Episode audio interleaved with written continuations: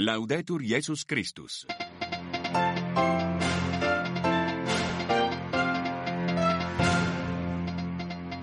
Le président sénégalais Macky Sall promet de quitter son poste le 2 avril sans pour autant fixer une date pour la prochaine élection présidentielle. Macky Sall qui s'est exprimé hier soir dans une allocution télévisée très attendue, direction Dakar au début de ce journal. La mère d'Alexei Navalny accuse les autorités russes de faire pression pour que son fils soit enterré dans le plus grand secret. Pour la première fois hier, elle a pu voir la dépouille du corps d'Alexei Navalny qui ne lui a toujours pas été rendu. Dans ce journal, également. Nous reviendrons aussi sur les ONG de sauvetage de migrants en Italie. Ils accusent le gouvernement d'entrave continuelle à leur mission. Et puis dans notre dossier, à deux ans du début de la guerre en Ukraine, témoignage ce matin d'un prêtre gréco-catholique de la région de Melitopol dans le sud du pays. Malgré la répression russe, le père Alexandre a pu poursuivre euh, sa mission. Nous l'entendrons à la fin de ce journal. Radio Vatican, le journal Olivier Bonnet. Bonjour, le Sénégal peine toujours à organiser le scrutin présidentiel initialement prévu dimanche prochain, puis reporté par le président Macky Sall, une décision qui avait provoqué de très fortes tensions dans le pays. Hier, dans une adresse télévisée très attendue, le président sénégalais est donc revenu sur la crise politique en cours, assurant qu'il quitterait son poste le 2 avril, comme le prévoit la Constitution, mais il a entretenu euh, le flou sur la suite, laissant en suspens la date de la prochaine élection. Les précisions de notre correspondant à Dakar, Abdoulaye Diédou.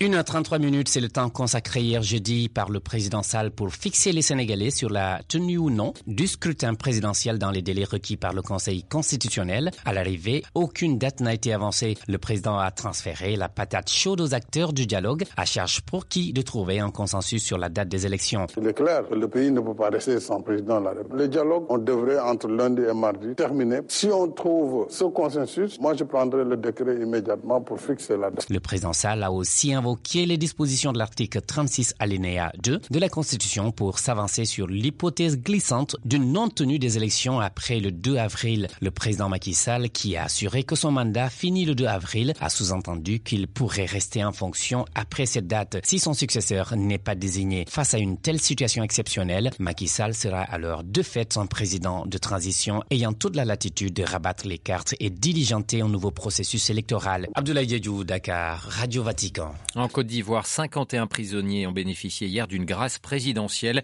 Parmi eux, le général Bruno Dogbo-Blé. Il avait été condamné en 2017 à 18 ans de prison pour son implication dans l'affaire des disparus du Novotel. Le 4 avril 2011, en pleine crise post-électorale, un commando venu de la présidence, alors aux mains de Laurent Gbagbo, avait fait irruption à l'hôtel Novotel d'Abidjan, s'emparant de quatre personnes, dont deux Français. Torturés, leurs corps furent jetés dans une rivière. Un seul a été formellement identifié. C'est le d'une mère qui a peur, celle d'Alexei Navalny. Lyudmila Navalnaya a diffusé hier une vidéo dans laquelle elle dit qu'elle a pu voir enfin le corps de son fils, mais que les autorités russes ne le lui ont toujours pas rendu. Elle les accuse de faire pression pour que l'enterrement de l'ancien opposant se passe dans le plus grand secret. À Moscou, les précisions de Jean-Didier Revoix. Lyudmila Navalnaya a confirmé hier dans une vidéo diffusée sur les réseaux qu'elle avait été emmenée la veille en secret à la morgue de Salehard pour voir le corps de son fils. Mais au lieu de lui rendre son corps, comme la loi l'exige, les autorités ont tenté de la faire chanter en lui demandant d'organiser des funérailles secrètes en échange du corps d'Alexei. C'est parce qu'elle se sent menacée que Lyudmila Navalnaya a diffusé cette vidéo où elle explique encore que les enquêteurs lui ont signifié, les yeux dans les yeux, que si elle refusait des funérailles secrètes, il ferait quelque chose au corps d'Alexei Navalny qui, de surcroît, se décompose au fil du temps. Des propos qui témoignent de la nervosité des autorités qui redoutent que les funérailles du chantre de la lutte contre la corruption deviennent un événement politique. Ludmila Navalnaya ne veut pas se laisser intimider, elle ne demande qu'une chose, qu'on lui rende le corps de son fils, comme la loi le prévoit, et que tous ceux qui aimaient Alexei ou qui ont vécu sa mort comme une tragédie puissent lui dire un dernier adieu.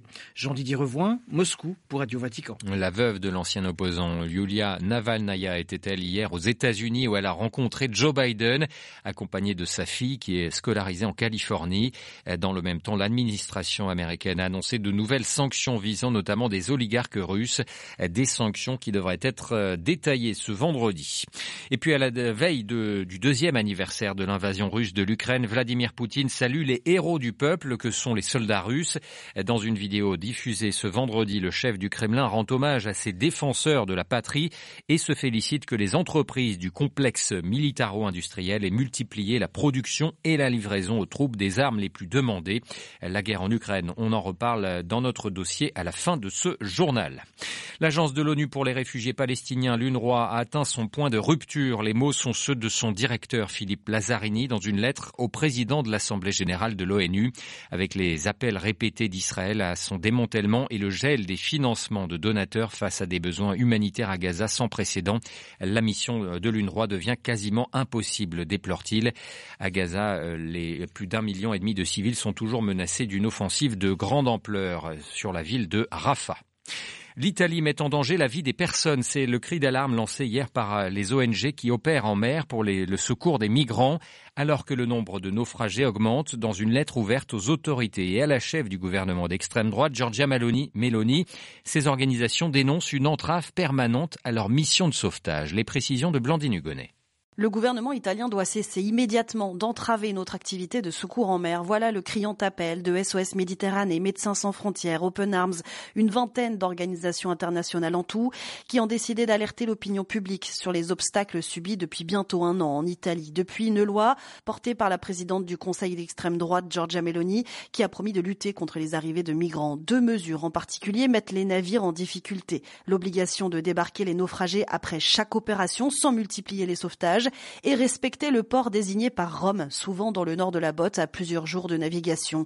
Des bâtons dans les roues qui font enrager les humanitaires, éloignés de force des zones de secours. Menacés par des sanctions et amendes, les ONG tentent de se soumettre aux contraintes italiennes, mais c'est laisser mourir les candidats à l'exil derrière eux, déplore-t-elle, rappelant les 3000 disparus de l'an dernier, année la plus mortelle depuis six ans. Dans ce contexte, toutes les activités de sauvetage sont nécessaires en urgence, insistent les ONG, dont plusieurs navires ont déjà été punis, 16 fois immobilisés à quai par les Italiens depuis un an, soit plus de 300 jours de navigation et de secours en moins, notamment en Méditerranée centrale, route migratoire la plus fatale au monde. À Rome, Blandine Gonnet pour Radio Vatican. Les Américains de retour sur la Lune pour la première fois depuis 1972 et la mission Apollo 17, un module lancé par les États-Unis, s'est posé sur notre satellite. Il appartient à une compagnie privée, Intuitive Machines, mais bénéficie du soutien de la NASA. L'appareil s'est posé la nuit dernière à 300 km du pôle sud lunaire et devrait mener une mission d'une semaine. Au Brésil, Jair Bolsonaro, une nouvelle fois, c'est une nouvelle fois rendu devant la police fédérale hier. Cette fois, c'est dans le cadre de l'enquête sur une tentative de coup d'État que l'ancien président d'extrême droite et 22 autres personnes ont été convoquées. Fragilisé, Jair Bolsonaro tente de se présenter comme une victime de la persécution politique, mais les preuves s'accumulent et les taux se resserrent. Les précisions de notre correspondant Jean-Mathieu Albertini. Jair Bolsonaro est arrivé à 14h19 et n'est pas resté plus de 15 minutes sur place. Comme annoncé, il a gardé le silence. Si tout cela a été rapide, il a pourtant à trois reprises tenté de se soustraire à cette convocation. Il faut dire que depuis deux semaines et le lancement de l'opération Tempus Veritatis, l'ex-président marche sur des œufs grâce aux informations fournies par son ancienne aide de camp qui collabore avec la justice pour alléger sa peine. Les enquêteurs ont désormais des preuves que Jair Bolsonaro a pris part à d'une tentative de coup d'État. S'il est toujours libre, il ne peut plus quitter le territoire brésilien. 22 autres personnes, dont d'anciens ministres et des militaires au gradé, ont simultanément été interrogées hier dans le cadre de cette enquête. Déjà inéligible, poursuivi dans de nombreuses autres affaires et face à une arrestation de plus en plus probable, l'ex-chef d'État a convoqué ce dimanche une manifestation en sa faveur. À Rio de Janeiro, Jean-Mathieu Albertini pour Radio Vatican. Une enquête ouverte contre le président mexicain Andrés Manuel López Obrador. Celui-ci, hier, en pleine conférence de presse, a dévoilé le numéro de téléphone d'une journaliste du New York Times. Celle-ci avait publié une enquête montrant des liens entre l'entourage du président et des cartels de la drogue. Le quotidien américain dénonce une tactique préoccupante et inacceptable de la part d'un dirigeant mondial à un moment où les menaces contre les journalistes vont en augmentant. Fin de citation.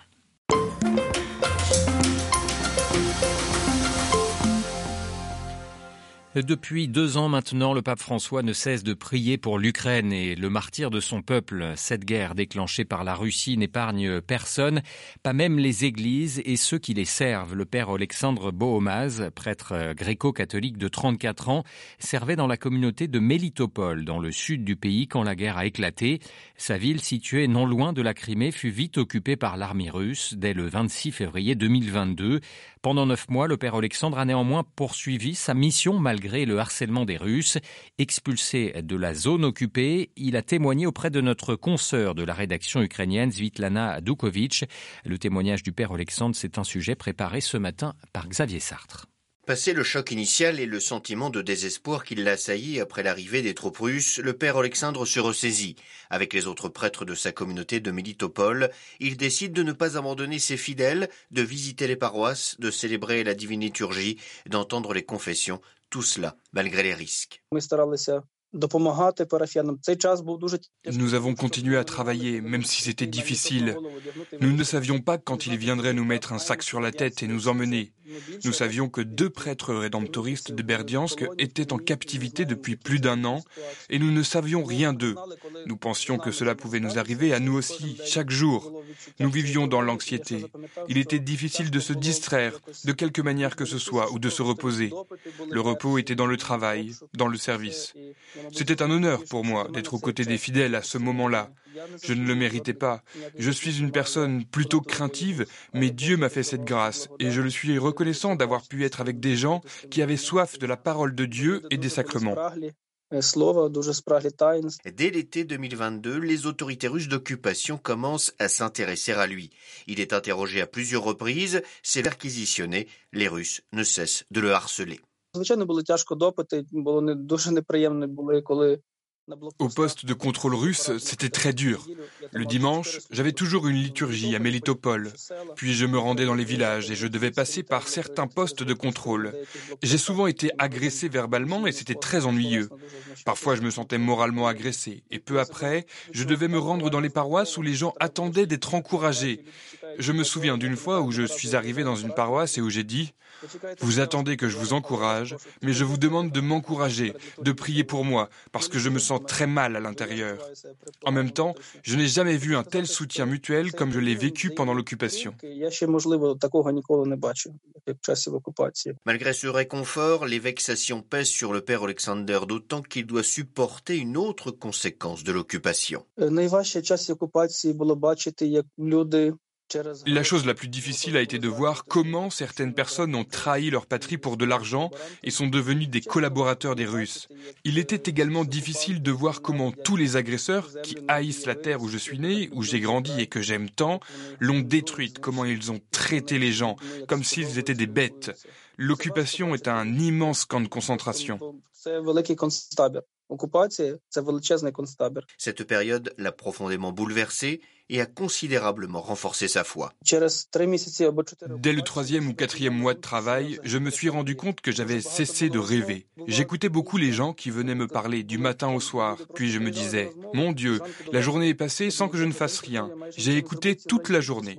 Mais c'était aussi un ministère important. En général, ils disaient presque tous la même chose, mais je devais les écouter. Et ensuite, je cherchais quelqu'un parmi mes amis à qui parler, parce que tant de choses s'accumulaient dans ma tête. Cette occupation m'a appris à me concentrer sur le présent, à écouter les gens et à apprécier leur présence. Le sentiment de la présence de Dieu était incroyable.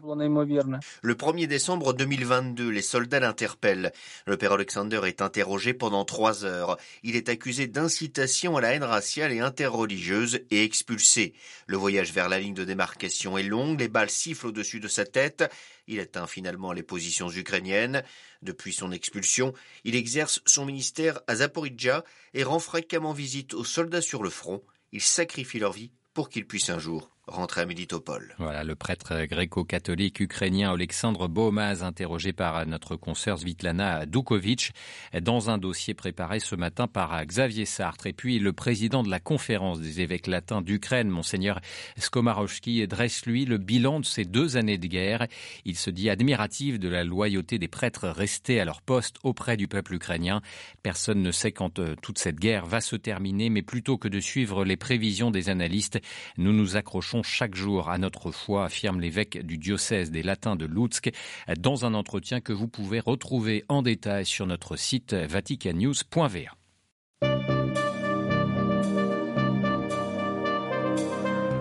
Ainsi s'achève ce journal. Merci de nous avoir accompagnés toute cette semaine. J'aurai le plaisir de vous retrouver pour une nouvelle édition. Ce sera à 13h en direct de Rome. Je vous souhaite d'ici là une excellente journée.